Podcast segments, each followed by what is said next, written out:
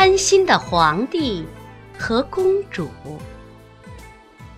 从前有一个皇帝，金银多的家里都放不下了，他专门造了两座仓库，一座用来装金子，一座用来装银子。仓库造好以后，金银装得满满的。皇帝和公主看了，高兴得连嘴都合不拢，每天都要去看上几遍。可是他们还不满足。皇帝说：“天上的白云全变成银子，天上的黄云全变成金子，它们都归我所有，那该多好啊！”公主说：“要是地上的黄花、白花全都变成金银，归父王所有，那就好了。”皇帝和公主说的正高兴的时候，来了一个神仙。神仙问皇帝：“你的金银够了吗？”皇帝赶忙说：“不够，不够。”神仙说：“要是还不够的话，你就照我的话去做。明天起床以后，你用手去摸，摸到什么，什么就会变成金子和银子了。”这天晚上，皇帝想到今后想要多少金子就会有多少，高兴的一夜没睡着觉。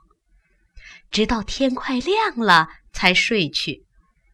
皇帝醒来时已经快到中午了，他赶忙用手掀被子起床，被子立即变成了金子。他的手碰到枕头，枕头又变成了银子。皇帝高兴极了，翻身下床，把家里所有的东西都摸了一遍。所有的东西都变成了金子、银子。接着，他又跑到房子外面，把房子周围的树木、石头都摸了一遍，树木、石头也全部变成了金子、银子了。皇帝高兴地跳了起来。到了晚上，皇帝又累又渴。想要喝水，公主端了一碗水递给皇帝，可是皇帝没有办法喝水了。他的手刚接过水碗，水就变成了银子。皇帝去吃饭，饭也没有办法吃了。一端饭碗，饭也变成金子了。公主难过的哭起来。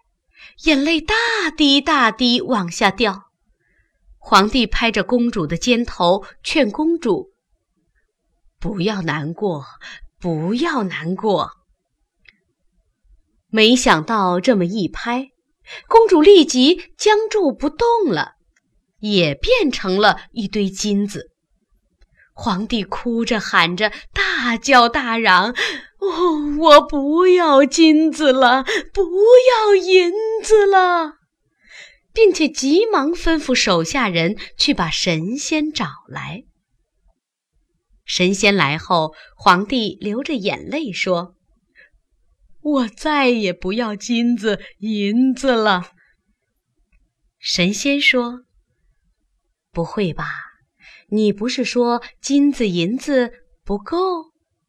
说完便抬腿走了。皇帝急得用手捶自己的胸膛，刚捶了两下，皇帝自己也变成一堆金子了。